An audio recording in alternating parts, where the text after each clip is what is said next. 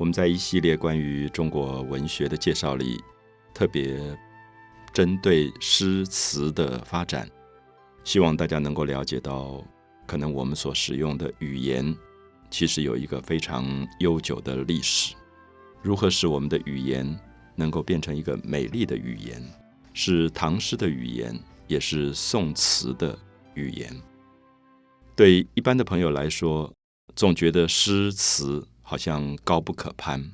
我们觉得李白、杜甫、宋代的苏东坡、柳永，他们可以写出这么美的词句出来，好像跟我们的生活都隔得很远。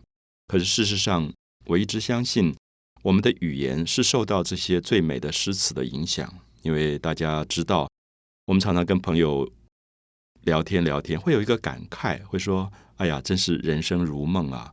大家知道，人生如梦。就是苏东坡在他的《念奴娇》里的句子啊，“人生如梦，一尊还酹江月。”所以有时候我们不知不觉会觉得，因为这些优美的文学的作品，影响了我们说话的品质，影响了我们语言的品质。所以我一直觉得，孔子曾经跟他的儿子强调说：“你读诗了没有？有没有在读诗？”他的儿子说：“还没有读。”那孔子就很感叹说。不读诗，无以言。就是如果你还没有读诗，你是不能讲话的。那这句话，我们今天听起来好像有一点苛刻，可是事实上，有时候听到社会里面一些，特别是像民意代表、官员的发言，就会觉得，如果他们多读一点诗，他们的语言会比较美一点。那如果他们没有读诗，他们的语言这么粗糙，那么对社会其实是一个非常非常不好的影响。那事实上，我也觉得诗词绝对不只是针对上层的知识分子或者文化阶层。有时候到乡下走一走，碰到一些呃在夜市里面摆摊贩的，或者到乡下碰到了一些农民，他们可能并不识字，读书也读的不多。可是我听他们讲话，那些古老的闽南语，我觉得出口成章。我们不要忘记，出口成章是因为它有很多成语，事实上是来自于古代的诗词，就会有一种感动，觉得他们反而比上层的文化阶层讲话更优雅。就是我们今天可能在某些媒体里打开电视听到的语言是非常坏的语言，咒骂人的语言，或者是批判人的语言，去把一个事情恶意的去扭曲的语言，可是。我们听到民间的语言，其实非常的朴素，也非常的优雅，也对人有一种尊敬跟担待。所以，我觉得所谓的诗教，我们在这么一系列当中一直在谈诗，其实是希望我们能够发生一个作用，使大家在社会里语言可以变成美好的语言。语言是用来沟通的，语言是用来谅解的。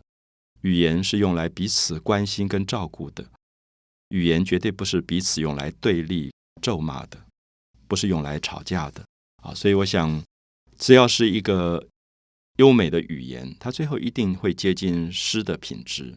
所以在一系列跟大家谈到诗词的发展的过程啊，心里面其实有一个很大的愿望，是希望我们今天现实生活里的语言能够更。接近到诗，我们在介绍过北宋的几位重要的作家，像苏东坡、像柳永、像中国文学史上难得一见的一位女性作家李清照之后，那我们要进入到南宋词的介绍。南宋跟北宋到底有什么不同？当我们去谈北宋、谈南宋的时候，我们也许要回到历史上谈一点点。大家应该不会陌生的一些事件的发生。我们知道北宋开国，它建都在今天河南的开封这一带，就是所谓的汴京。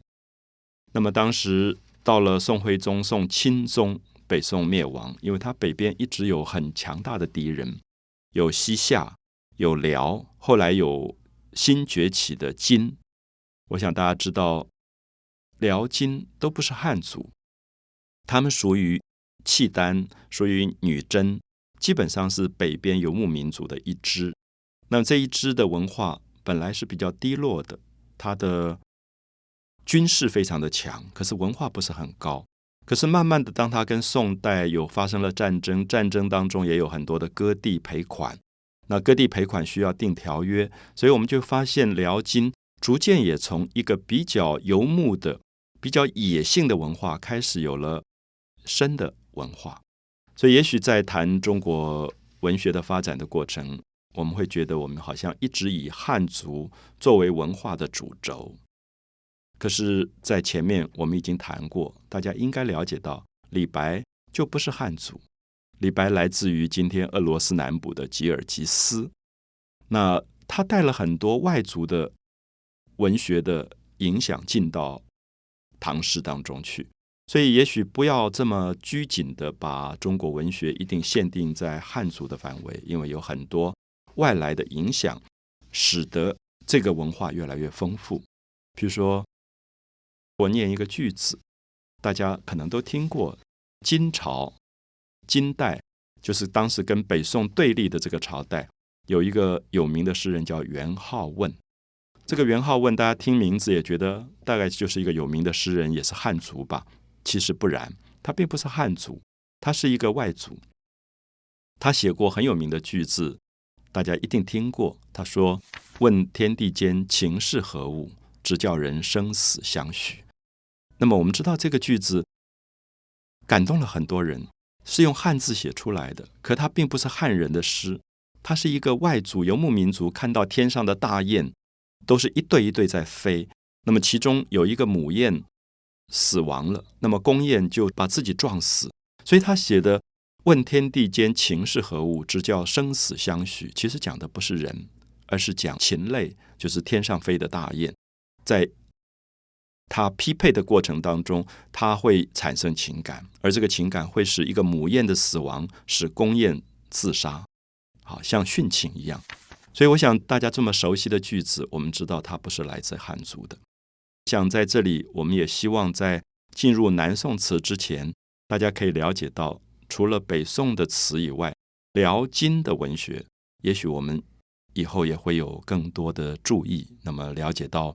这些外族怎么样受到汉族的影响之后产生的非常精彩的文学创作的文学。